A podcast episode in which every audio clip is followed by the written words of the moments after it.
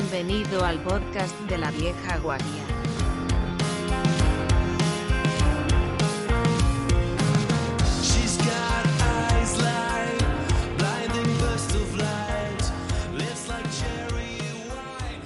Muy buenas y bienvenidos a este otro nuevo episodio del podcast La Vieja Guardia. Y ya son cinco, si no contamos mal. O sea, ya somos un podcast veterano dentro de lo que es el tema, el tema podcast de- sobre tecnología. Hoy, eh, bueno, estas han sido un par de semanas bastante en el mundo de la tecnología, no entramos en otros, en otros aspectos. Han sido un par de semanas bastante relajadas con, eh, con respecto a las nuevas, así que podemos hablar de nuestros temas de más clásicos y más... eh, pero mm, previamente eh, quiero... eh, bueno, quiero recordar nuestras fue- fuentes. En nuestros medios de contacto, que son la cuenta de Twitter, que es vie- viejaguardia70, y el correo eh, laviejaguardia arroba protonmail.com. Em, eh, te- podéis contactar con nosotros, eh, no hay ningún problema y eh, sois bienvenidos. En esta en este episodio, como vamos a ya contamos antes, bueno, ya hablé antes que iba a ser un poco más relajado. Eh, vamos a empezar eh, a darle un poco de, ambiente, de ánimo a esto, porque eh, Fran tiene algo que narrar al mundo, tiene algo que contar al mundo que es eh, básicamente no puede ser, no podemos seguir así, no puede ser que, que la gente se olvide de cerrar los puertos en sus servicios cloud. ¿Cómo es ese tema, Frank? Bueno, yo, yo vengo a quejarme, que es eh, algo que hago habitualmente eh, como buen administrador de sistemas. Eh, vengo a quejarme y a quejarme mucho, porque ya no es la primera vez. Pasó hace, no sé, dos, tres, cuatro años. Claro, más de tres años es un mundo en el mundo de la informática. Pero algunos veteranos ya se acordarán que hubo un problema con la securización por defecto de eh, MongoDB. Sí, bueno, Eh, había un montón de gente con los servicios de MongoDB abiertos por todas partes del mundo mundial y hubo alguien que se dedicó a investigar. Ahí creo que hicieron menos daño. Eh, creo que simplemente fue una investigación científica y sacando información que, bueno, pues que seguramente en muchos casos no debería de ser de estar disponible al público y sí lo estaba. Esta vez ha sido un poco más grave porque ha habido alguien que se ha dedicado a rastrear instancias de Elasticsearch y MongoDB y a reemplazar el contenido de las bases de datos por un miau. Así, tal cual. me parece muy inocente, ¿no? Porque se podría sustituir por, otro eh, tipo de temas, pero también la privacidad, o sea, la cantidad de datos que puedes obtener por, con eso. Claro, claro, claro. Yo la primera preocupación es eso. Entonces, bueno, pues eh, esa es esa es mi queja, ¿no? Eh, esto más allá de la, de la anécdota del día, que, que seguramente alguien dirá, bueno, es que a lo mejor los servicios por defecto podrían mejorar un poquito sus configuraciones para que sean más seguras, así como OpenBSD, Manolo que piensa es que no, por defecto. está en desacuerdo. Eh, perfectamente. Entra tu Manolo y, y vamos dándole vida a esto. A ver, eh, volvemos a lo de siempre. La seguridad no es un juego de niños y no debería estar en manos de niños. Quiero decir, si bien está bien que los servicios vengan un poquito más segurizados, mm, yo no querría que alguien me dejase ya el servicio segurizado al 100%, entre otras cosas, porque empezamos a olvidar la conciencia de esto. Como ejemplo, me voy a los firewall. O sea, y aquí ya también aprovecho yo para quejarme de lo mío. Eh, el claro ejemplo de esta, de esta chorrada es el, el Sophos, ¿vale? Es una marca de firewall que está muy orientada para que un niño chico lo use. El resultado es que cuando llega gente que realmente sabe usar un firewall y que le hace falta usar funcionalidad avanzada, empieza a estrellarse contra la pared y a decir, ¿por qué no me pones un firewall de verdad? Y no me quitas este juguete. En líneas generales creo que la seguridad es importante y si es importante hay que darle la importancia adecuada. Si empezamos a segurizar los servicios, lo que va a pasar es que más gente se desentiende de, de, de la parte de seguridad de cada servicio. Y el resultado va a ser más puertos abiertos, más problemas de seguridad, más casos de ataques y más historias. Eh, creo que ya lo comenté en alguno de los podcasts anteriores, eh, me, eh, me recuerda este escaneo de, de los mongos al escaneo del RDP. Que hubo un tipo que hizo un escaneo de toda la red de RDP y encontró mogollón de, de servidores abiertos por RDP y lo que hizo fue montar una web en la que ponía pantallazos de, lo- de las diferentes máquinas que iba encontrando. Y llegó a encontrar centrales térmicas y cosas así, o sea, cosas realmente potentes que tenía RDP abierto y sin claves. De- me conecto y ¡boom! Aquí tengo mi pantalla. Sí, yo también me acuerdo hace tiempo, había una página, ahora no sé si sigue existiendo, que tenía un montón de cámaras. IP por todo el mundo. Sí, de hecho, eh, sí, creo que la compartimos eh, en su momento. Y Sí, sí, eh, ese parece que tiene bastante tiempo y se vende como un escáner de I- IoT. No se vende con ve- mira las cámaras, pero parece ser que lo que hace la gente es buscarse todas las cámaras que puede. Y eh, como locos y entrar en todas las cámaras que puede, que por algún motivo están conectadas a, a la red. Entonces, eh, Sí, la, pues, la web de la que hablamos es Shodan, que es un Shodan- servicio sí, que se Shodan- Shodan.io, sí. Sí, que se usa bastante para, para esto. Pero no solo cámara, sirve para buscar de todo realmente. Eh, entonces, si tú ahí tienes algo con lo que identificar cualquier máquina, servicio, lo que sea, lo pones en el buscador y te salen todos los que tú quieras y más. Sí, pero, eh, esto también me recuerda que hace mucho tiempo, como 10 años, estamos hablando de la prehistoria, de, de otro- otra, otra cosa que también venerada por el- nuestro colectivo, que es eh, por los, participantes en el podcast, que es eh, JavaScript. Pues las, por lo menos las primeras versiones de, de NPM, cuando uno era una empresa, cuando era un repositorio de paquetes, porque molaba mucho Node, estaban en CouchDB y también estaban sin securizar. Porque CouchDB por defecto no, no tiene seguridad ninguna. Y eh, se montó un buen revuelo en la casa cuando alguien, se, alguien lo descubrió. Pero que entonces no se usaba tanto Node, era algo que usaban cuatro, cuatro eh, frikis en San Francisco porque no tenían do- dónde dormir en, en aquel momento. Pero mm, sí, eh, pero el tema, claro, eh, yo entiendo perfectamente que, que una base de datos está abierta. Es cuando se instala. ¿Por qué no? El tema es que tú tienes que securizarla. Para eso es parte de tu trabajo, ¿o no? El- en, en el caso de la base de datos, mira, el, el ejemplo clásico que pongo cuando hablo de esto con cualquiera es MySQL versus Postgres en Debian. Ujú. Debian viene un puntito más, en Debian viene un puntito más segurizada Postgres, que como viene MySQL, MySQL viene prácticamente abierta, ¿vale? Te pide que pongas una clave de, de root, pero ya está. Eh, mientras que en Postgres sí que te tienes que cambiar de usuario y tienes que darle ciertos detallitos más para, para no dejarlo tan abierto al público. Pero hablas Pero- de, hablas pero de no Mai. viene- Mm. ¿De, de Pero- o de MariaDB? Bueno, ahora MariaDB. Mm, realmente hablo de los dos en conjunto porque por mucho que Oracle quiera, al final van de la mano. Yo creo que Eh, más bien Oracle va- lo que va a hacer es eh, tomarse todo lo que pueda de, de Mai, porque eh, he tenido ciertas experiencias instalando MySQL y ahora es más complicado. No porque no sea más, sea más seguro, pero lo, lo mejor es instalarte en MariaDB ahora mismo. Si quieres MySQL, pues puedes tener algún puntos- otro problema. ti- Tienen ciertos puntos en, en algunas cosas que son diferentes. Por Sí. ejemplo, en la parte de clustering y en la parte de, de sincronización de bases de datos, tiene, empiezan a tener diferencias ahora. Mm. Eh, Ahora, Sin eh, embargo, si yo miras- voto, voto, voto como tú por María. Perdona, Fran. Si miras la compatibilidad, hay unas tablas de compatibilidad, eh, creo que en la página de MariaDB, donde te dicen, bueno, si estás con MariaDB X, eh, tienes el equivalente o compatible con MySQL y, Mm. y, y hay varias. En las últimas versiones, eh, eso ya se ha roto, creo, no sé si parcial o totalmente.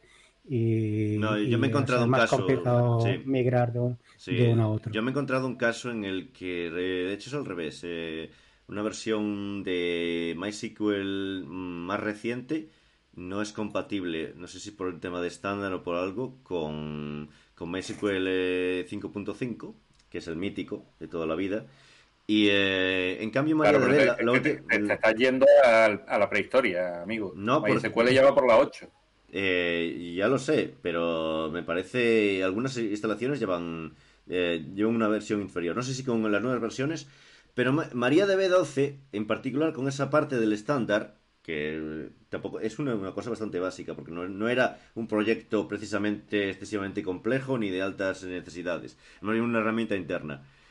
Y MariaDB eh, sí que era compatible con la versión que estaban usando, y mm, eh, en cambio lo- las últimas versiones de MySQL no. O sea que también depende. eh, yo creo que están empezando a diverger bastante. No sé si hasta qué punto se podrá. eh, yo creo que se seguirán siendo más o menos Yo compatibles, que- pero. Yo creo que si ahora mismo encuentras, eh, eh, intentas pasar el proyecto entre las dos últimas releases, entre las dos últimas mayor releases de una y de otra, vas a tener problemas importantes. Eh, Mm. Bueno, también depende de De hecho, que uses, claro. estaba mirando la página que comentabas tú, Frank, la de, la de compatibilidad entre una y otra, y MariaDB 10.5 la comparan contra MySQL 8. Por eso te decía que en 5.5 estamos hablando de prehistoria. Ya, Eh, no, sí, sí.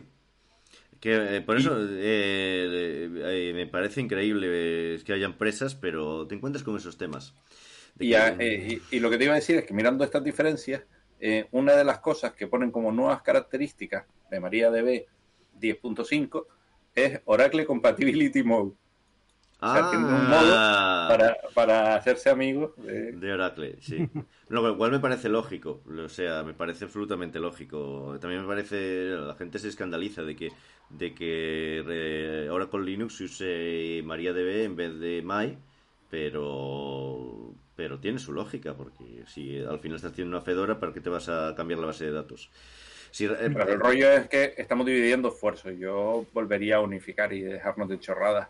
Eh, No, Oracle no es posible. especialista en esto. No, Oracle no. es especialista en esto. Coger proyectos, dividirlos y luego decir, uy, lo hemos hecho tan mal que nos vamos a unir de Mm, No nuevo. existe división realmente. Ahora ya hace tiempo que lo, yo creo que puedo hablar abiertamente de esto. A Oracle no, no, le, no le interesa para nada seguir con MySQL, pero tendrá algún cliente que le interesa mantenerlo con parches.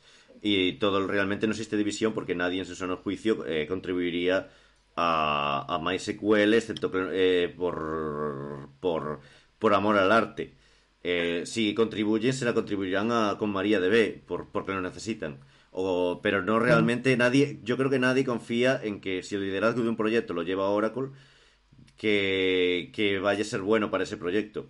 Eso me Es parece... que hemos visto ya lo que ha pasado con otros proyectos liderados, otros proyectos de software libre liderados por Oracle y vamos. Tenemos el caso para mí muy doloroso de Open Solaris Mm, y cómo se ha quedado eso y seguiremos seguiremos resistiendo a algunos. No, también Pero- existe VirtualBox, por ejemplo, que es un proyecto muy importante. De... Mm. Pero fíjate que, que es el único en el que no ha hecho un fork raro en la comunidad ni, ni ha pasado ninguna movida extraña. Sí, sí, Sí, sí. es Es, cu- es curioso. eh, es, es muy curioso el tema de VirtualBox. De hecho, yo eh, he tenido la oportunidad, por co- coincidencias, de hablar con varios desarrolladores y la verdad es que tampoco estaban muy contentos con la forma que se llevaba el proyecto. Pero sé que es un, pro- es un proyecto que a lo mejor es más importante incluso para, eh, para Oracle que, que, que MAE, porque es su- la única entrada en virtualización. Entonces, eh, que es un poco también porque, porque le tocó así, supongo, ¿no? Porque fue un poco coincidencia, era parte de... Su, única media está Oracle VM, que en el fondo se basa en VirtualBox, pero. Sí. pero tienen su solución grande de virtualización, grande entre comillas. Bueno, yo aquí tengo un punto que seguro que va a ser bastante polémico, que es que eh, Frank habló de que es un sysadmin.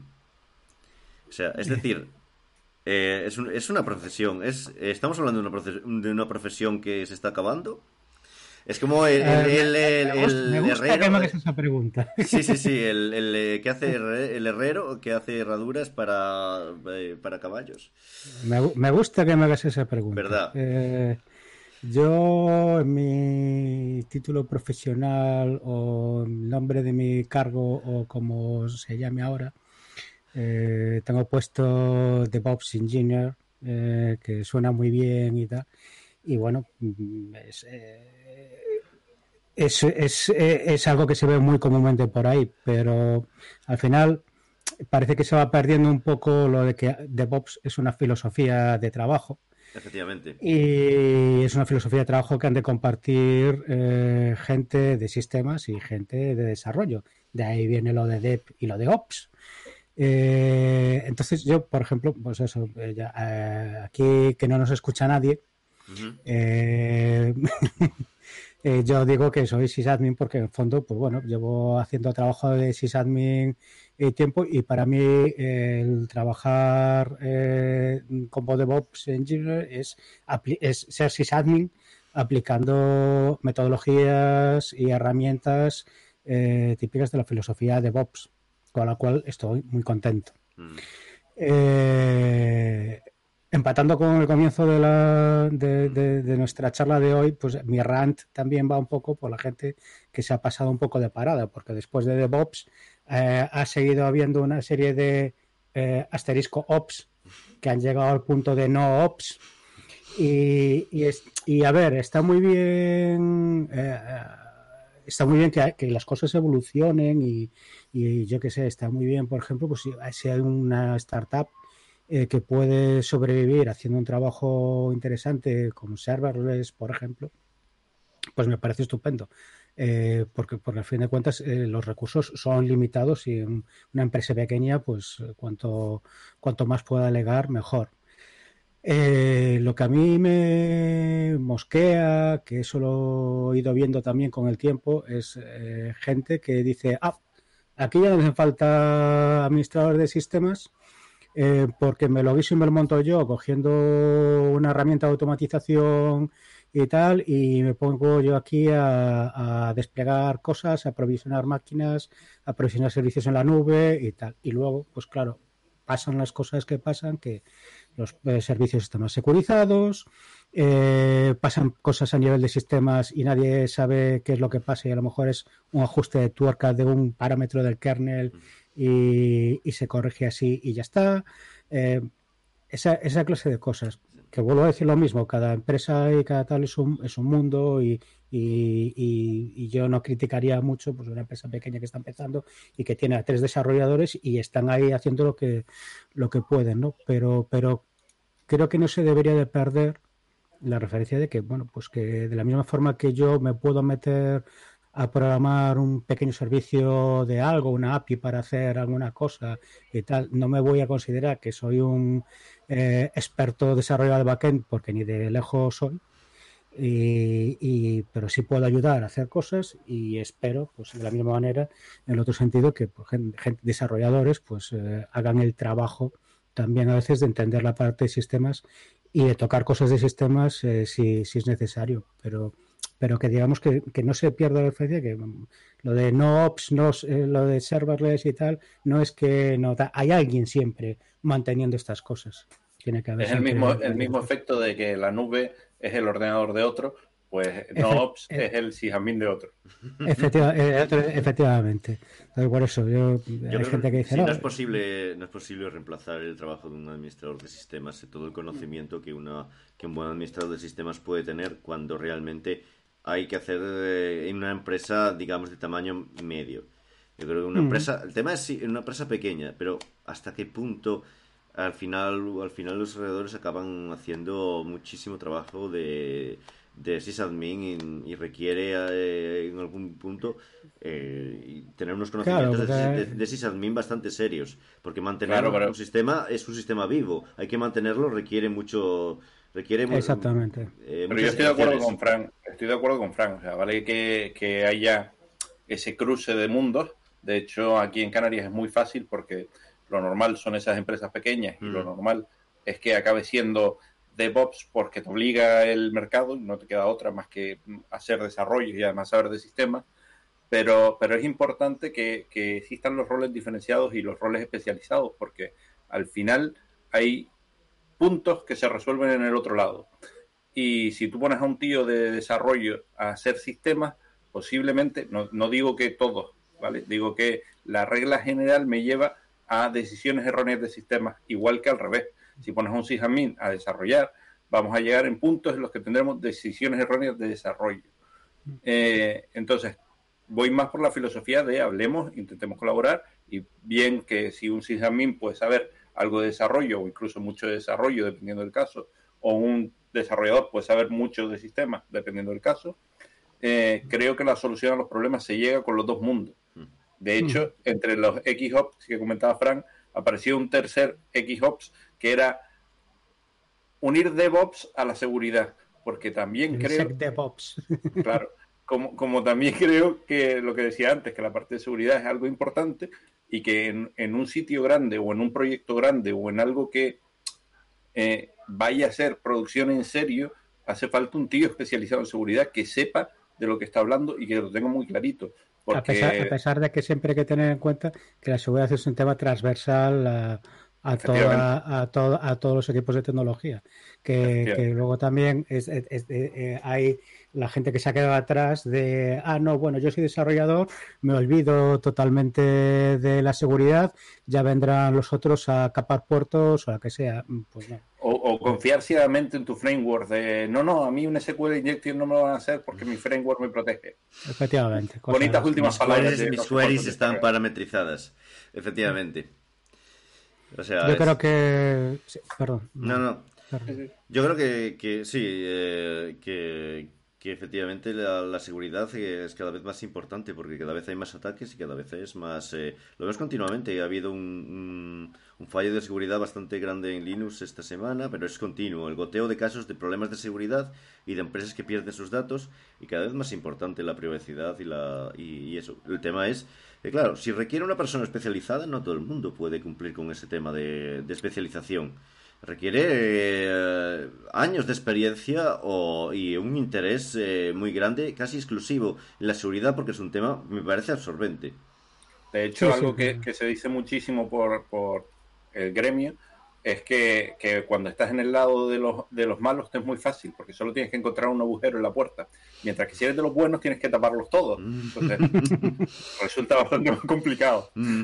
Eso es, muy, muy, es una, una, frase muy buena, la verdad, la que describe muy bien la perfección de, claro, pero bueno, también es un poco el, el trabajo nuestro, como de, incluso el de desarrollador. Al final vas a ser juzgado si tienes un bug. Y da igual que el resto lo hagas todo bien, que si tienes un bug muy serio, no un bug venidamente serio, vas, te van a crucificar.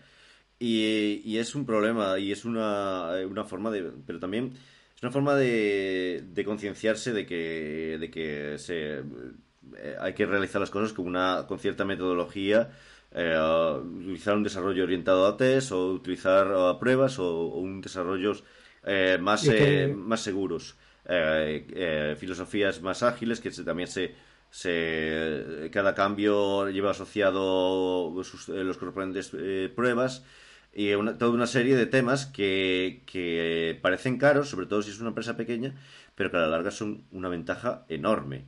Para... Yo, que interesante no perder la referencia de, de, que estas cosas hay que dedicar los recursos. Eh, claro. uh, independientemente, o sea, luego eso, sí, lo que dices tú, es una empresa pequeña y tal, a lo mejor no se lo puede permitir en un momento, pero por lo menos que tenga la visión de futuro de, bueno, cuando podamos, incorporamos a alguien que eh, se, sea fuerte en, en, ciertos temas que necesitamos. Claro.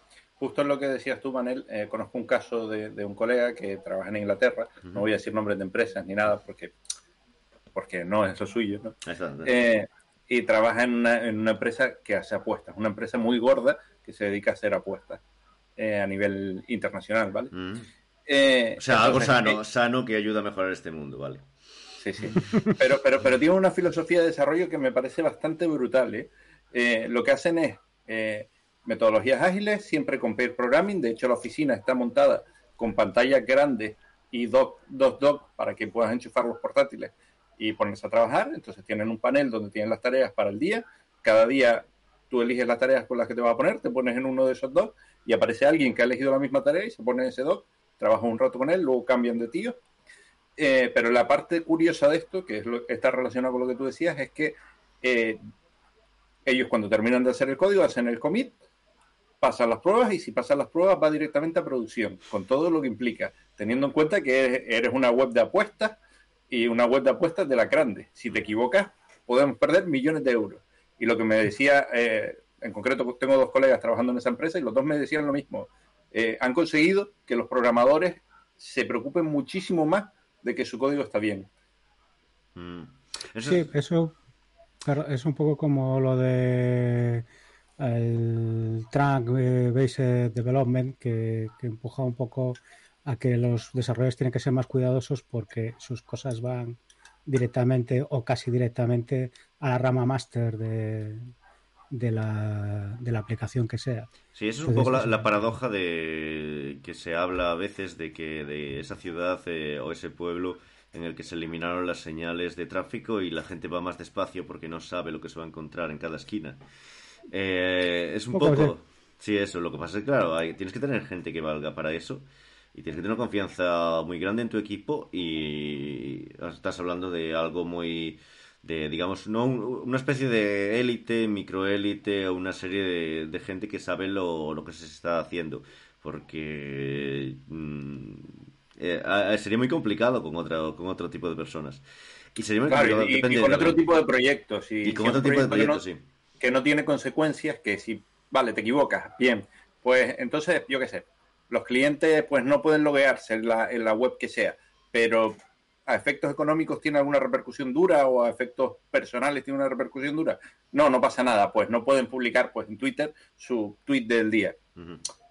Lo que me La gente se preocupa menos, pero cuando, cuando es un como la cague, eh, me pueden caer millones de euros Mm. al piso, la gente se lo piensa. Lo que yo también creo que van los tiros por ahí es que, claro, ellos tienen eh, integración continua, ellos hacen, ejecutan todos los, los tests que pueden y más antes de, de hacer el merge, antes de, sí, pero los el test, de los, test, los test los meten los, desa- los propios desarrolladores en cada funcionalidad. Quiero decir, Sí, sí, eh, te yo lo preocupas entiendo, de, pero de hacer unos test fuertes y te preocupas de que tu código esté bien probado y todo eso por el riesgo que que una disciplina brutal. Pero tú haces, tú haces tus tests, también por la experiencia que tengo, una vez que llegas, la, la- la suite de tests es lo bastante grande.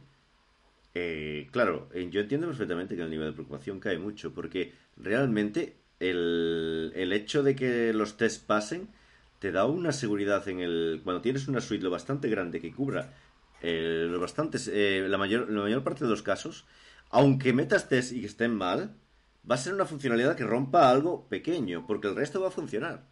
Es así, y es algo que, que yo la sorpresa que me he encontrado es que hay muchas empresas que no ejecutan los tests antes de mezclar, antes de, de- de mezclar y hacer el deploy. Eh, que es responsabilidad del programador ejecutar los tests en local antes de hacer el deploy. Y claro, eh, con, lo- el resultado es eh, hilarante, como diría algún otro. Claro, pero volvemos a lo de antes, depende del tamaño de la empresa y depende del tamaño del proyecto y de la gente que tenga.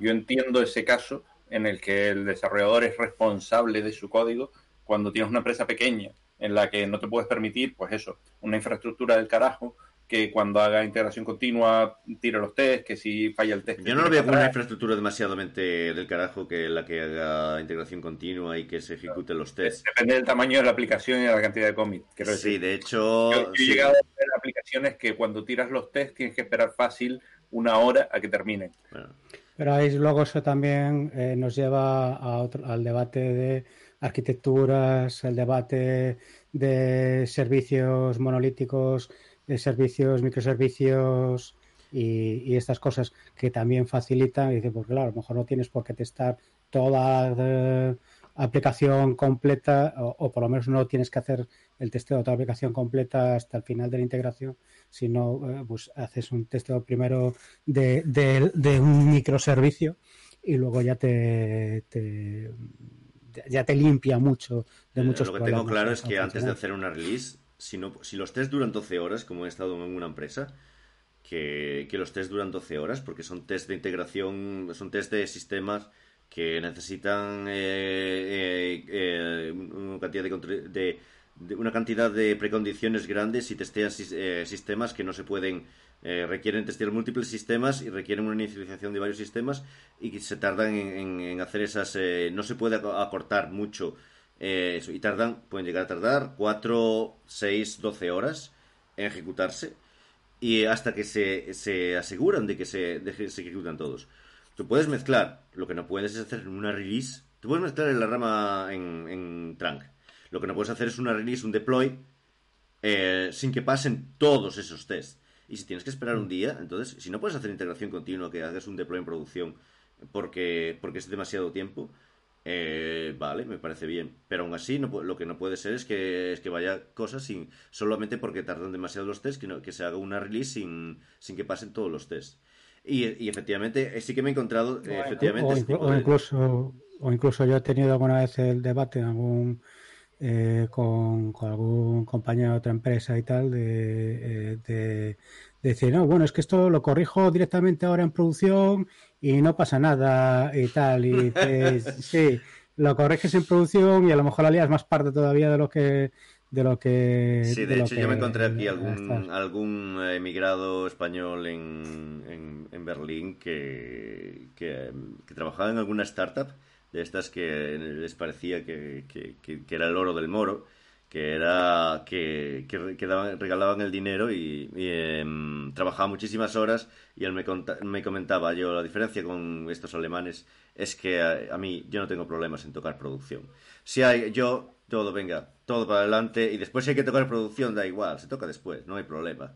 Y bueno, es, es otro tipo de filosofía, pero es también un poco la filosofía de las startups. Las start- startups han- desde luego antes, antes del lanzamiento les da absolutamente todo igual. Y después a muchas también. Porque eh, no, directamente no hay tiempo para pensar en muchas de ellas. No en todas, pero en muchas no es... eh, tiene que estar para mañana también. Y es... eh, vamos a sacar el nuevo Ethereum, vamos a sacar el nuevo eh, Deliveroo, el nuevo lo que sea, eh, todo este tipo de empresas, eh, pues eh, les da absolutamente igual. Lo que les importa es el, con- el concepto muchas veces, es capaz de hacerlo. El resto es eh, un poco eh, secundario, hasta que algunas tienen la fortuna de poder ser rentables o poder ser eh, sostenibles. No digo rentables, porque a veces son sostenibles, que, que tienen una Eh, eh, fuente continua de ingresos. Entonces, ahí la filosofía ya cambia. Sí, lo malo es que una vez que ya eres eh, sostenible y esas cosas, como no te hayas molestado en hacer previamente las cosas medianamente bien, yo no te digo perfectamente bien, eh, pues eso tiene muy mal final. Yo creo que sí, sí, algún, algún caso conozco donde se reescribió la aplicación de cero. Eh, conozco un caso de un portal español de anuncios eh, generales eh, y no voy a decir más porque, bueno, no- Eh, o, o mensajero de Ferrol, sí, vale. de Saseo de Ferrol en Pontedeume también. En Pontedeume también, en y Eh, comarca, en sí. En Y, en Betanzos, creo. Sí, pues cierta empresa que conozco que reescribió. eh, Bueno, nuestros saludos a la gente de Mensajero. Efectivamente, que son majos. Sí, sí. Y, y reescribieron una vez que ya habían dado el pelotazo, que habían vendido la empresa a otra empresa mayor y tal, pues la empresa mayor se comió el marrón de decir, bueno, y ahora con, con esto que tenemos aquí, infecto y demás, eh, cogemos y, y ¿qué hacemos? Y lo reescribieron todo con una buena arquitectura. Pero eso no es lo normal. Lo normal, no sé, Creo que sé de qué empresa hablas porque creo que ellos mismos dan charlas en conferencias explicando ese marrón y cómo consiguieron solucionarlo de aquella manera y en el punto en el que están ahora. Yo me enteré por un compañero que, que tuve que trabajó antes eh, en esa empresa y, y fue muy divertido y bueno, o sea, lo que me contaba. y- Sí, de todas maneras, volvamos a lo mismo. eh, mm, igual ustedes ven más casos de startups que luego tienden a San Francisco, Estados Unidos, y crece más, ¿vale? Eh, yo aquí veo más casos de, por decirlo de alguna manera, pymes, porque es que no llega ni a ser una startup, llega a ser un, un producto que medio arrancas mientras estás trabajando en 37 cosas en paralelo para mantener la empresa, y, y ese productito, pues bueno, no explota, pero sí que consigue darte un ingreso y, y consigue hacerlo evolucionar, no un producto estrella, pero sí a lo mejor un producto que coge el final de la cola y coge 20, 30 clientes.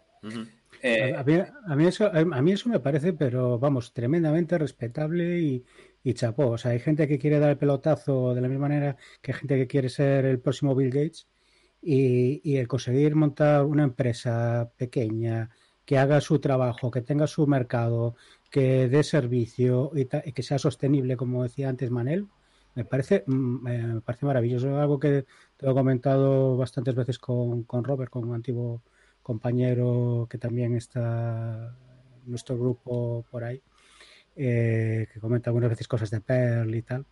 Y un saludo, Robert, si nos escuchas. y y es, dices, bueno, pues eh, es, es una, aunque no sea una cosa ni muy novedosa y tal, si es algo que dices, bueno, lo levanto y funciona. Y, Y resuelve problemas y de resuelve problemas y, y, se, y paga facturas y tal, pues eh, maravilloso. Claro, en ese, en ese mundo hablamos de otra cosa y en ese mundo sí que es verdad que, que estoy más con Frank que, que contigo, Manel, de un... eh, intentemos hacer las cosas medianamente bien, porque aunque esto no vaya a explotar y no acabemos con integración continua, Kubernetes, la nube y no sé qué y no sé cuánto, si no empezamos a dar pasos en la dirección correcta, igual ni siquiera vamos a llegar a los 30 clientes y nos vamos a meter una estampada contra la pared. No, no, ahí ya estamos hablando, claro, de otro de otra empresa que yo también he conocido Claro. en mis tiempos y que también, eh, sí, es cierto, o, o sea, ya ahora mismo, claro, mm, para los que vivimos en, en este ambiente de startups, de, es otro, es un- como, otro tipo de, de cultura la que veo aquí, porque son eh, La diferencia entre la empresa española, por supuesto, y la startup eh, berlinesa es la financiación. Aquí parece que llueve el dinero para ciertas cosas. Y también es cierto, yo entiendo que aquí hay cierto, hay muchísimo talento. Es eh, bueno, es uno de los sitios de se junta el- la gente del este de Europa, ya hablamos de eso, puede que incluso en el primero o segundo episodio, gente del este de Europa, gente, gente del centro de Europa, gente del sur de Europa y gente de, de- de Oriente Medio, de bastante, bastante más, eh, eh, y, eh, y, eh, y- y capital de Estados Unidos. De hecho, Claro, la, pre- la pregunta clave es cuánto de ese talento es importado y cuánto es nativo, por decirlo de alguna manera. Eh, poco, el talento nativo es poco y escaso, es la razón de que gente como Manel tenga un trabajo en Alemania. Eh, por eso el, talento nativo, eh, pero el, tema no es porque no es un tema de hay talento porque lo cultivamos, sino un talento porque se da una serie de condiciones que haya una serie de inversores que decidan que eh, Berlín como ciudad sea un sitio donde merece la pena invertir al crear una startup. Y eh, el tema, bueno, lo que hacen, se hace en ciertos temas de contabilidad financiera, que la startup, como es todo dinero tirado, es dinero perdido, no paga impuestos, paga impuestos los desarrolladores, pero lo que es la startup en sí no paga por sus beneficios, porque no tiene. El momento que tiene pasa a ser adquirida por una empresa en Estados Unidos, de factura desde Estados Unidos, aunque el desarrollo se haga en, en Alemania, eh, con tal de que paguen las nóminas, que son bastante, porque los- aquí lo- lo- los impuestos son bastante altos, pero aún así les compensa invertir en, en las startups eh, eh, aquí. Por ejemplo, los, los gastos, por ejemplo, de una oficina son mucho menores que en, que en Silicon Valley, o incluso ahora, aún ahora, con todo lo que está sucediendo, mucha más gente se va a remoto y... y, eh, ¿no? Incluso el gasto de desarrollo, de desarrollador en sí, quiero decir. Aquí se está poniendo muy de moda eh, trabajar para afuera, desde Canarias, ¿vale? ¿Por qué? Porque un sueldo alto para un desarrollador en Canarias es un sueldo de risa para un desarrollador fuera de Canarias. Sí, sí, sí, sí, sí. Eh, bueno, pero es normal, pero pa- pasa que en un mercado global eso, eso tiene implicaciones, porque, claro, estás hablando de que a partir de ahora, si el desarrollador puede estar en cualquier parte del mundo, eh, ahora empiezas a competir con, con salarios que son realmente bajos de gente que está muy preparada porque quiere ganarse la vida, como todo el mundo. Y, no sé, por ejemplo, eh, hace unos años me encontré en unas conferencias en Budapest con eh, portugueses que trabajaban para una empresa también, de esas que hacen, están por hacer el bien al mundo, de casinos online, de hacer, por hacer, de hacer este, este mundo un, un lugar mejor. Y, eh, y ellos trabajaban en Portugal, y, y, eh, pero trabajaban para una empresa con sede en Gibraltar, que como todos sabemos es un nicho tecnológico muy serio. Y, y, eh, nuestros saludos a la gente de Gibraltar. Y eh, eh, que nos Aquí están- haciendo amigos. nos- nos están- que nos están escuchando ahora mismo. Y eh, eso, eso es un patrón que veo también, que vi también en, Buda- en Budapest con eh, gente que trabajaba en Budapest y que incluso eh, franceses que trabajaban en Budapest para otra empresa que hacía incluso algo un poco, un poco peor que, que que los casinos online, no voy a entrar en detalles. Y eh, eran gente que se fue de Francia a trabajar en Budapest porque allí seguramente pagan menos impuestos, lo que sea, el nivel de vida es más bajo. Y que habían venido de la universidad, hay muchos universitarios eh, que, que salen de la universidad y se van a trabajar en la empresa privada. Y, y, y, eh, la, sede, la sede fiscal está en Luxemburgo. Eh, entonces eh, está, se, se montan así. Y es una tendencia que es difícil de parar, porque para, en muchos aspectos es difícil, excepto que la- una empresa tenga la necesidad de estar físicamente en un lugar. Por ejemplo, existe la posibilidad de, de hacer una empresa, eh, una empresa digital completamente en Estonia desde hace bastante tiempo. Y no es difícil, o sea, es difícil. Y tú directamente tú puedes registrar una empresa en Estonia, no pagas Eh, gran cosa. Haces la ciudad, te haces ciudadano digital de, de Estonia eh, con tu pasaporte digital de Estonia. No tienes por qué pisar Estonia nunca. Pero No, no, no, tienes que pisar el consulado estonio, o sea, ya que pisas Estonia. sí. consulado tal. Ah, bueno, claro, sí. Y, y es, y es maravilloso porque, claro, hacen allí, por eso han, atra- han atraído tanta, tantas startups, eh, porque las cosas son más fáciles que, por ejemplo, montarte aquí algo en España que todos son papeleos. tam- tampoco lo veo tan difícil desde el punto de vista de, de montarlo en España realmente a nivel... O sea, es decir, es un A trabajo que nivel se- trámites, Manela. A nivel trámites es un, es un coñazo. montar. No, yo sé, yo sé- o- todo se subcontrata a una asesoría, ¿no? ¿No es así? bueno, yo por lo menos Sí, pero, pero lo, quiero lo decir, que hacía. mo- montar una empresa requiere mucho, mucho trámite. A pesar de que tú subcontrates, tienes que presentar eh, trimestrales, tienes que pagar, ¿sabes? Dependiendo de la modalidad de empresa también que tienes que presentar trimestrales en Estonia y en cualquier otra contabilidad, yo creo, ¿no? Yo no lo tengo tan claro, ¿eh? Yo creo que en Estonia por lo menos... De hecho, de hecho, fíjate, fuera de España el modelo de autónomo pasa por otras líneas, pasas por un no pagas impuestos si no tienes ingresos, pasas sí, por otros pero, movimientos que, que en España es trámite y vas a pagar, aunque ahora con el COVID eh, están pagando el alta autónomo porque la tienen que pagar sí o sí, y, y no estás trabajando porque no ha habido movimientos. Entonces, no Sí, sé, hay- creo que en España es muchísimo más La complicado. cultura, es, la cultura de, de tal- tiene mucho, tenemos mucho que mejorar, yo creo, a- aquí. Si no, precisamente, mm, países como Estonia no serían, no serían tan, no atraerían tanto, tanto público. Bueno, el tema de Estonia en particular era por... eh, que estamos entrando ya en temas que son- no son... En Inglaterra, y esto, esto no lo podría confirmar Sergio si estuviese aquí, Sí, que hoy sí, no sí. está. Saludos. Sergio. Hoy estamos solamente Manolo, Fran y yo, Manel. eh, para todos Bueno, los que que aún estáis ahora no escuchando. nadie más. En caso de- Eh, lo que te decía, que, que en Inglaterra, y Sergio nos lo podrá confirmar, eh, te puedes montar una SL en en 24 horas. Eso en España, a ver. No, pero en España te puedes montar una SL, tardas una semana o no, pero tampoco es un problema tan complicado de montarte una, una empresa y de montarte el tema. No lo veo tan, tan fuera de, de sitio. Lo que pasa es que, claro, si también es un poco el lugar donde está el dinero. Es decir, aquí en Berlín hay veces que estás en una, en un bar o un restaurante y al lado hay gente discutiendo eh, capitalizaciones de startups, es decir, en qué, en qué, cómo voy a meter dinero en esta empresa o en qué empresa voy a te- meter este dinero. Y eh, eh, hay lugares donde se mueve el dinero y otros lugares donde no se mueve tanto. Por ejemplo, eso es un, un punto de vista, ¿no? Pero bueno, eso es cierto que todo se puede mejorar. En, todo se puede mejorar.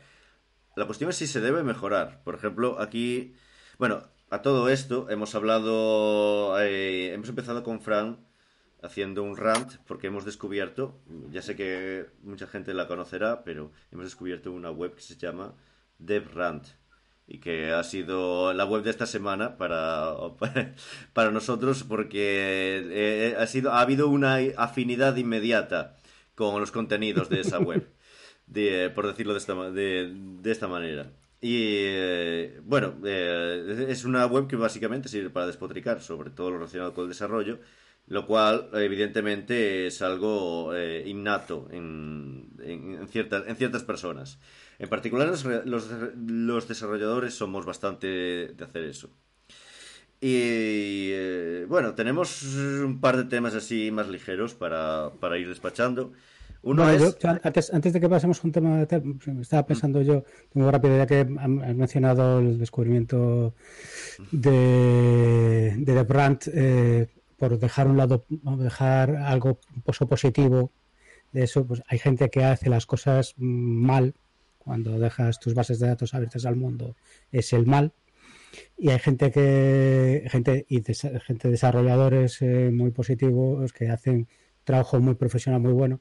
Y así por dejarlo, bueno, por comentar a alguien, eh, si seguís a Julia Evans, que es una Sí. desarrolladora, eh, tiene una cuenta en Twitter y hace, unos, hace unas tiras cómicas estupendísimas explicando internals de un montón de temas, internals de eh, Unix, internals de contenedores, eh, eh, em, explica otras cosas eh, con lo que ya vamos a enlazar, como es eh, tema de consolas y eh, herramientas y tal, y os la recomiendo encarecidamente. Sí, yo creo que los tres coincidimos en que Julia Evans es una crack y creo que los tres la seguimos porque vamos, cada, cada receta que pone, eh, Yo creo que merece, dices, una obra maestra. merece la pena incluso para la gente más experimentada, tú- para ver los, solamente los contenidos que tiene, cómo lo presenta y lo fácil que es entender y siempre, al final siempre descubres algo. Yo muchas cosas Sí, que sí. pone son conocidas, pero muchas veces siempre hay un detalle y además es un contenido que entra muy fácilmente. Sí, ta- también ten- hay subidas a YouTube unas charlas de, bueno, conferencias de ella y tal, que encuentras por ahí, muy buenas. sí. A ver, es, pues, Ya, ya es un punto, es un punto muy importante eso de las, de las conferencias.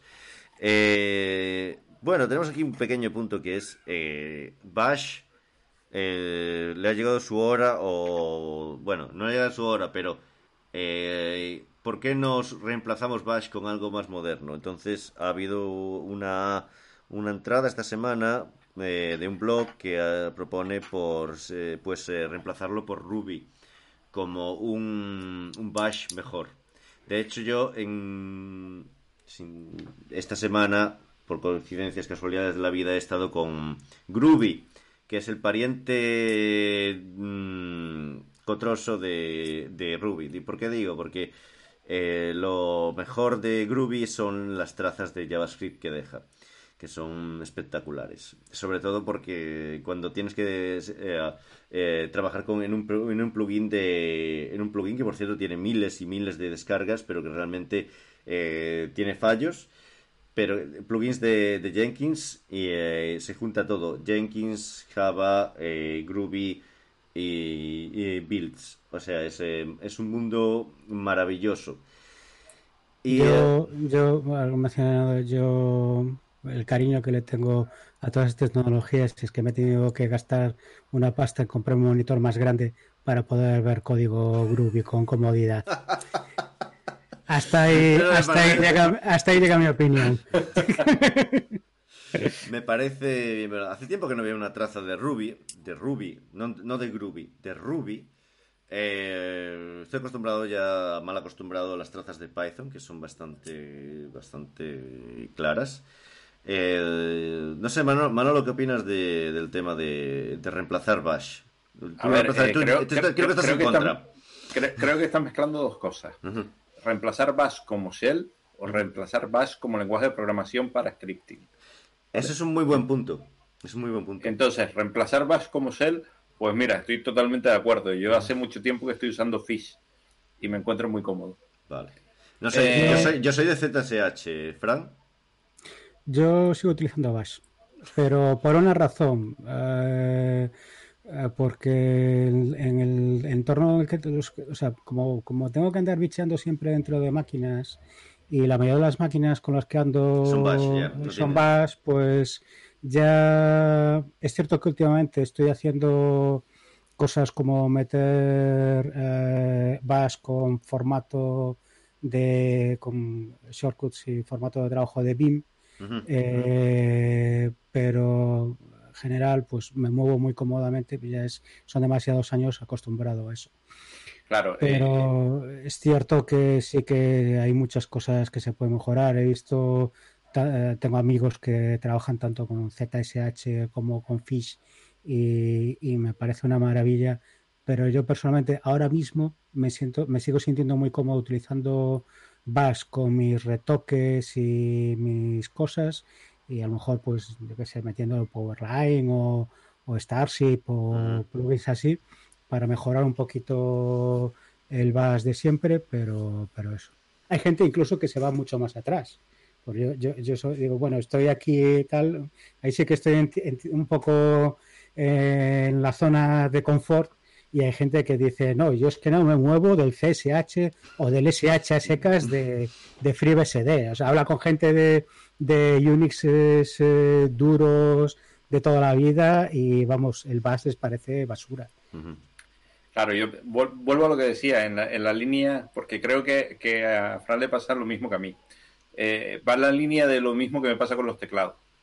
Cuando te mueves por muchas máquinas y, y tal, acabas usando lo que tienes en el sistema. ¿Y qué es lo que suele estar en todos los sistemas?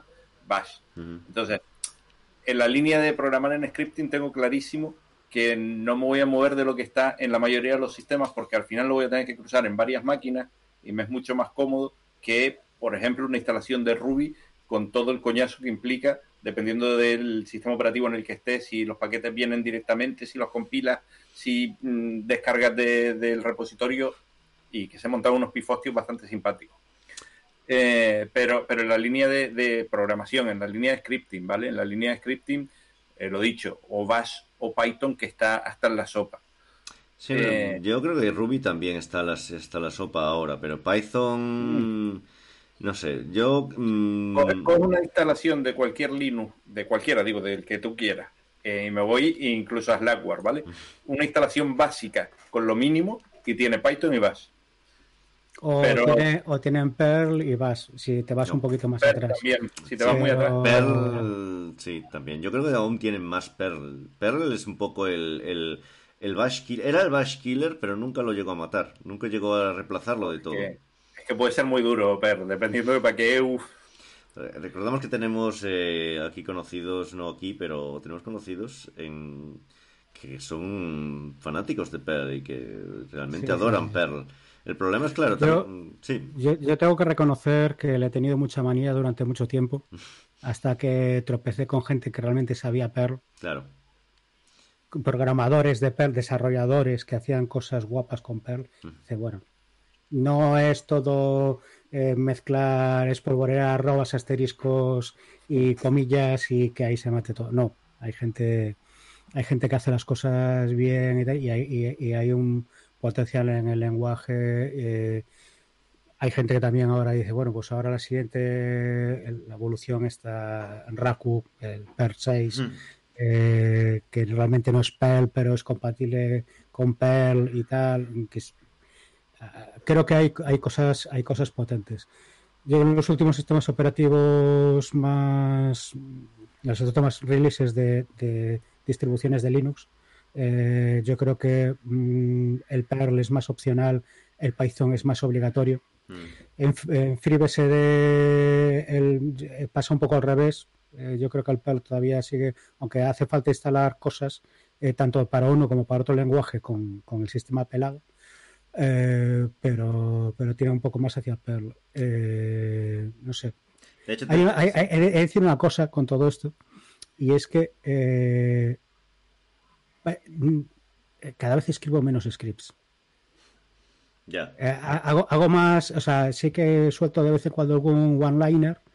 Eh, el otro día, por cierto, hice un one- un one-liner eh, que me quedó, estoy orgulloso de porque me, me quedó escrita utilizando Parallel, eh, GNU Parallel, que es una herramienta que permite lanzar procesos en paralelo y tal, es, es chulísimo. Y para unos tests y tal. Y. Mm, Parallel, es una- un tema interesante ahí. GNU, GNU Parallel, sí. Mm. Pues eh, dejando de lado eso, dejando de lado algunos one-liners y cosas muy, muy, muy chorras, eh, lo que más hago es picar YAMLs de eh, para Ansible o Ansible, como queráis. Sí, Ansible, Eh, pronunciarlo, aquí, Ansible. Porque yo que pronunciar el bold final. Ansible. Y, y- y en eso ha derivado un poco mi, mi parte de administrador de sistemas hacia el lado de DevOps, de automatizar, pero automatizar con cosas, con un framework, eh, con- porque al final uno ca- casi piensa en, en Ansible como un framework más que, más que- o sea, es una herramienta en sí mismo, pero, pero dices, bueno, pues eh, hay un montón de cosas que he hecho mil veces y además muchas veces mil veces mal hechas. Y Mm. con Ansible, pues dice, vale, tengo algo que funciona, que está tal, que está muy testado, y, y luego por encima, para los casos generales me funciona bien, y para casos específicos, pues ya voy, ya voy tuneando yo tal. Entonces, bueno, pues el, el camino también del administrador de sistemas clásico, yo creo que ha ido hacia la automatización utilizando herramientas puras de automatización y menos, y menos script. vaya. Sí, el script es un poco una ñapa manual muchas veces. que- Bueno, no, depende, depende del caso, hay cosas Claro. y cosas. Mm. Eh, en cualquier caso, Frank, veo, veo tu puesta y la subo. Usa Ansible, que aquí sí se dice Ansible, eh, usa Ansible con máquinas en Windows. Eh, pues eh, creo que hay gente en mi empresa que lo está utilizando. Yo lo estoy usando, yo lo estoy usando. nada. Mm. Eh, porque tiran de PowerShell, supongo, eh, para conectarse y... No o sea, todo, para hay partes que van con el cliente Ansible, pero, pero sí. La verdad que está curioso, es una forma de automatizar eh, tu despliegue de máquinas de Windows que tienes por ahí. Eh, para mí, para los usuarios, me resulta muy cómodo. Yo afortunadamente de eso no tengo que sufrir entonces. Bueno, Eh, como, Oye, como por cierto, he, o sea, he ido escapando de la- del Windows como de la peste siempre. Yo no, yo no, y, y sinceramente, en contra de lo que diría el Manolo de hace 10 años, que seguro que si me oye me mataría, ¿vale? Eh, Windows 10 ha ido en una línea muy convergente hacia, hacia Linux y empiezo a sentirme realmente cómodo en Windows 10. De hecho, ese era su objetivo, porque está claro que lo que. Está claro. Yo creo que lo hicieron un poco, si no puedes con él, únete. Entonces, eh, por eso se metieron, empezaron a meter herramientas de Linux, el WSL, empezar a copiar todo, todo eso. Creo que es la, la estrategia es bastante clara. Y no está ayudando mucho a Linux, la verdad. Está un poco frenando la adopción de Linux en campos como el escritorio y todo. Porque. Yo oh, creo que están unificando. eh, eh, sinceramente, mi opinión, que igual me equivoco, pero mi opinión es que, que Microsoft se va a cargar el núcleo NT. O sea, por el camino que está cogiendo de, de tener ya arrancado un Linux sobre la virtualización de ellos por defecto, de tener las X integradas ya, que puedas arrancar aplicaciones gráficas directamente en un Windows, que son nativas de Linux, no sé. Los veo muy alineados cada vez más, cada vez más, cada vez dan un puntito más. Eh, cosas tan chorras como los workspace de Linux que llevan toda la vida, lo acaban de meter en Windows 10 también. Entonces, cada vez los veo más cerca, más cerca, más cerca, y me da la sensación de que el camino es un, vale, el núcleo NT desaparece, usemos un núcleo de Linux y seguimos teniendo nuestro, nuestro sistema operativo. En total, los usuarios, los usuarios de a pie tampoco se van a enterar. Bueno, el no sé, el rendimiento no creo que sea el mismo. Eh, NT tiene fama de ser bastante más, eh, más eh, rápido que, que el núcleo de Linux. Depende de para qué y depende de en qué parte. Yo, Me refiero O a... No me, cre- no me creo, no me creo nada. Yo me, en, eh, en la, en la discusión de que no, yo me Por niego a creer un- una hecho, verdad. absoluta. Sí, no, yo creo que a estas alturas, por ejemplo, estaba pensando en el Red Red, Red eh, Redemption. Red Dead Redemption, puede ser, sí. Que, bueno, me refiero a juegos de última generación. mm, Ya hay eh, benchmarks que dan más rápido Linux con WinE que no, pero no sé muy bien cómo va el tema de WinE para, para eso. Mira, no, y te, te voy a más. En la, la versión tocada que tiene Steam de, de Wine, que se llama Proton. Eh, yo estoy jugando todos los juegos de Windows en, en Linux y con un rendimiento mejor que el de Windows. Mm. Yo, yo como no juego de esas cosas no puedo opinar, eh, si os lo, os lo digo sinceramente. Eh, pero yo lo- con las cosas con las que me quedo es eh, en Linux, con Linux, con kernel Linux, he visto mm, arrancar máquinas virtuales eh, casi con abrir y cerrar de ojos literalmente de un segundo, dos segundos. Sí. A ver, estamos hablando de cosas como em, en micro, micro máquinas virtuales, ¿no? Cosas tipo Firecracker y tal, pero al final es un kernel que levanta una máquina virtual, un sistema operativo completo, haciendo cosas y, le- y levanta servicios. Por eso yo voy. Eso, si, si intentar hacer con el kernel NT, no tengo claro yo que iría tan bien. Bueno, de, de hecho, cuando arrancas ahora eh, Linux sobre Windows, no me sale ahora el, el nombre que le han dado a esto, pero es bastante famosillo. eh, lo que estás haciendo es arrancar un- una máquina virtual. sobre- WSL Windows es el... Eso. Eso es.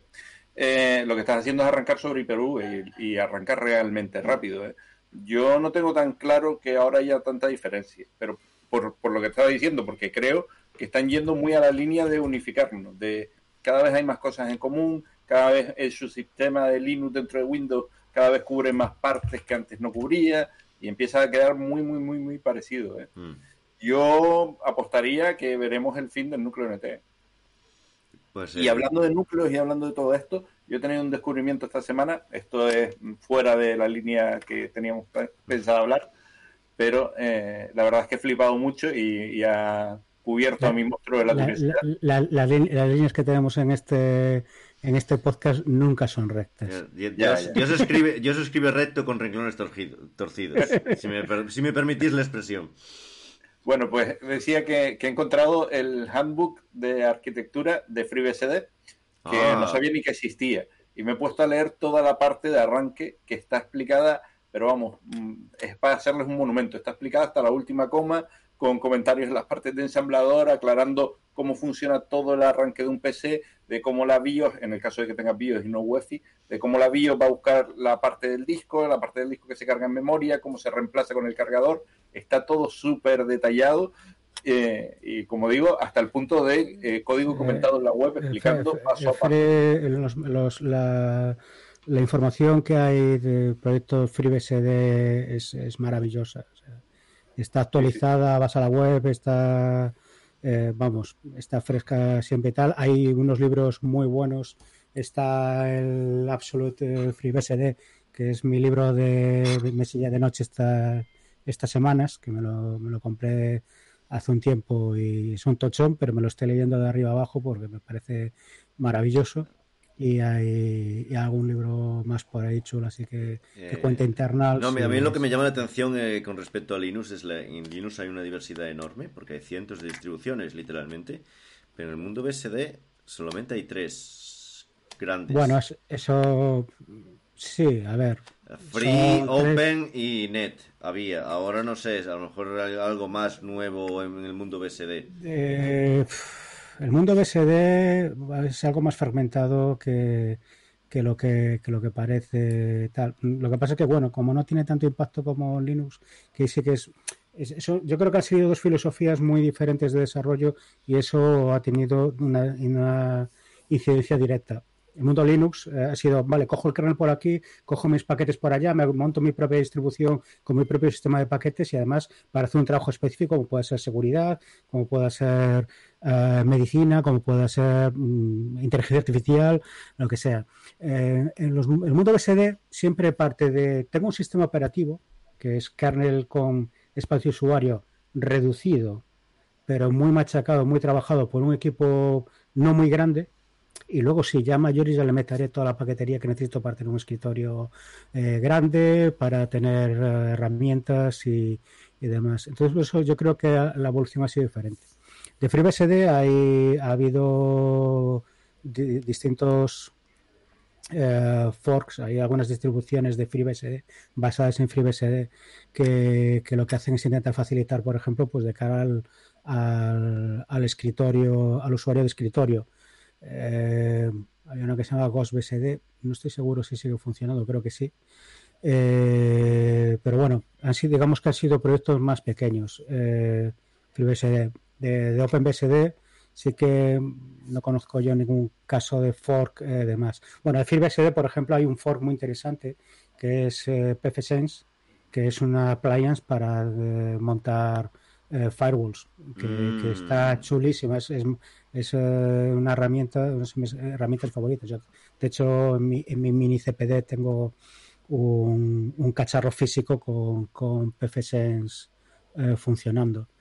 Y, y NetBSD pues también es maravilloso porque también salió a la par que FreeBSD y tiene y tiene bueno lo puedes instalar un montón de cosas y eso me ha permitido instalar un sistema operativo actualizado dentro de lo que es actualizado en el BSD pues en mi alfa de hace veintipico años que rescaté de, de, de la basura Sí.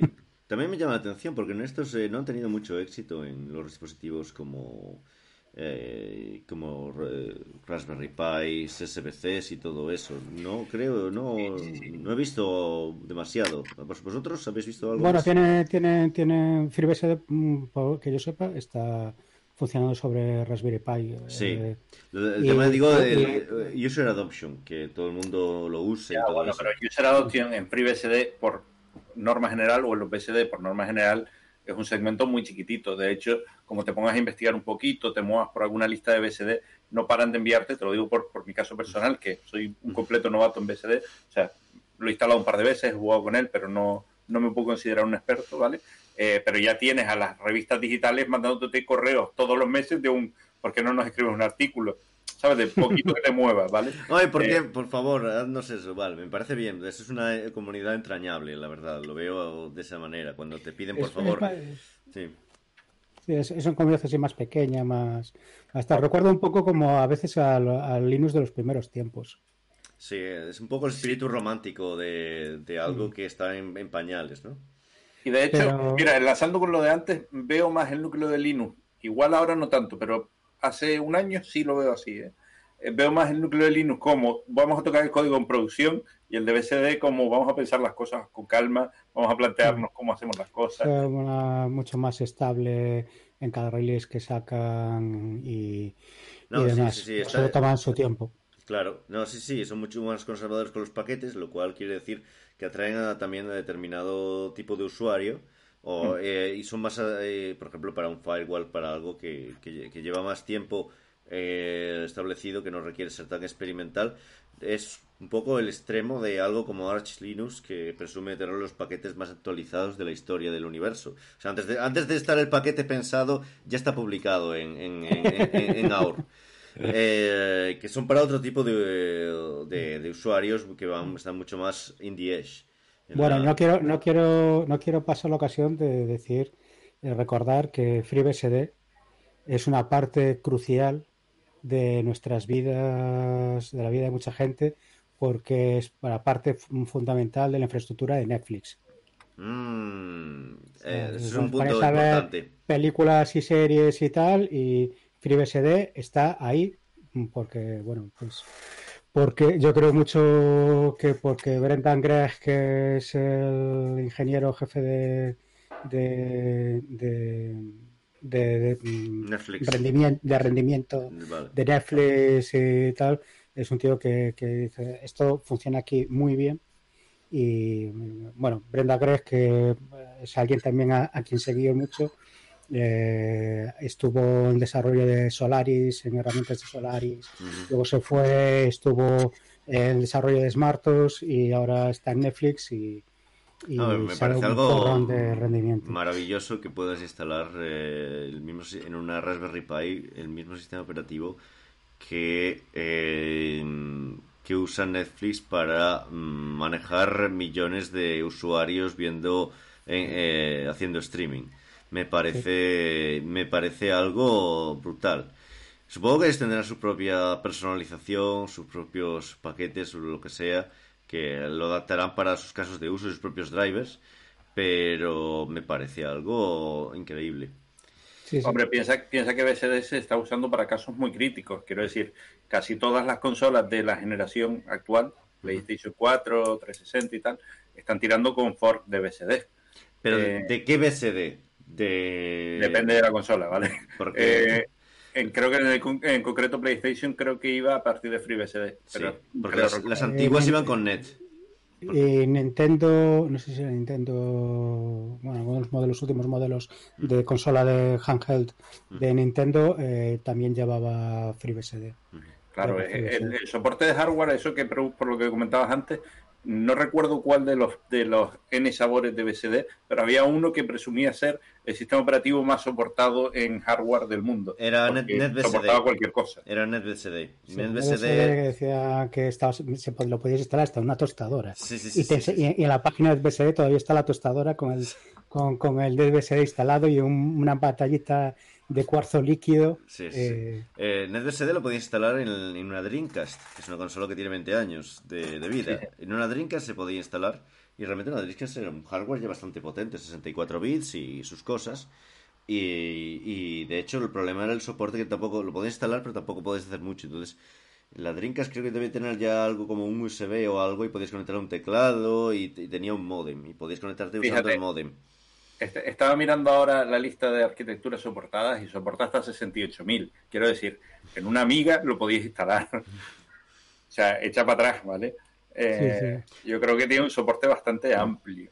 Y aún así, eh, piensa que además otro de los grandes sistemas operativos de esta década también está basado en BSD. Y hablo de en macOS. Sí. efectivamente. Entonces, realmente sí que no, tiene, no, sí que no. tiene fondo y sí creo que tiene usuario, pero es otro rollo, es un, es un rollo muy distinto a Linux. Linux yo diría que es más de masa, más rollo McDonald's. Mm. Ahora Linux Torvalds no irá. que también Linux hay de todo, ¿eh? hay, de- hay un poco de todo, pero hay, hay, yo veo dos tipos de usuarios. Uno es el usuario que está compilando Ethereum eh, el- el- un, un minador de Ethereum o- y que trabaja eh, eh, eh, profesionalmente en software o lo que sea. Y el otro es el usuario que quiere un escritorio que no sea el de Windows porque se le entró un virus con el correo que le envió su cuñado. Claro, el Eh, espectro es mucho más grande. Yo tengo claro que el espectro de, o sea, si tú coges a los usuarios de Linux, coges a los usuarios de Windows, a los usuarios de Mac OS X y a los usuarios de, de BSD, posiblemente sean más parecidos los usuarios de BSD entre ellos que en el resto. En el resto creo que la comunidad es mucho más amplia y abarca mucho más tipos de personas. Bueno. Yo, yo no quiero, eh, no, no sé, bueno, perdón, Manuel. No, no, no, eh, habla, habla. Venga. No, eh, es que me estaba acordando ahora de usuarios y tal. si- Siempre que se habla de BSD, siempre suelto la misma parida, pero es que me pare- la leí en un comentario en Slashdot eh, hace mil años, eh, en, un, en un flame en Slashdot y, y siempre la repito. Dice, metes a eh, en 10 desarrolladores de BSD en una habitación durante un fin de semana y al final del fin de semana tienes 10 cadáveres y 12 y 12 distribuciones diferentes de 12 forks de diferentes de, de BSD. Pues, Eso eh, venía, eso venía un poco el chiste y, y tal por, por las mm, sucesivas broncas que hubo entre distintos grupos de desarrolladores porque Teo de Rad se va fatal con los de NetBSD porque salió de allí y Claro, otros sí, tal. son y- todos forks del, del, del Sí, trozo principal, forks. son todos forks. Sí. eso, pero Y- bueno, eso y es eso. de ley de vida. Nosotros, los desarrolladores somos así. Algún día tenemos que hablar de los proyectos que se mezclaron uno en otro. Algún día hablaremos no de los proyectos que hicieron fork, de los proyectos que se mezclaron. Y con estos, estas, eh, mm, mm, est- estos, estos últimos comentarios de Fran y estes, eh, estos últimos eh, pensamientos compartidos, nos despedimos. ya va siendo hora de cerrar. Esto mm, os encomendamos a probar distribuciones de, de BSD este fin de estos días de, de verano, que es lo ideal para un día en verano, incluso en la playa. Podéis probar a instalar NetBSD en, en la radio eh, portátil que lleváis o en los altavoces portátiles que lleváis o Y hacer seguro que funcionará. y sí, sí, sí, y a enviarnos esas fotos desde la playa. Y eh, podéis eh, enviarlas también a, a nuestro correo, a la pro- pro- protonmail.com o en viejaguardia70 en Twitter. De momento Twitter, veremos más adelante. Y estamos en Spotify, estamos en Evox, preferentemente en Evox y en iTunes. Y puede que haya alguna sorpresa estos días. Y con esto ya, nos deci- ya decimos adiós. Bueno, saludos. Hasta luego. Chao.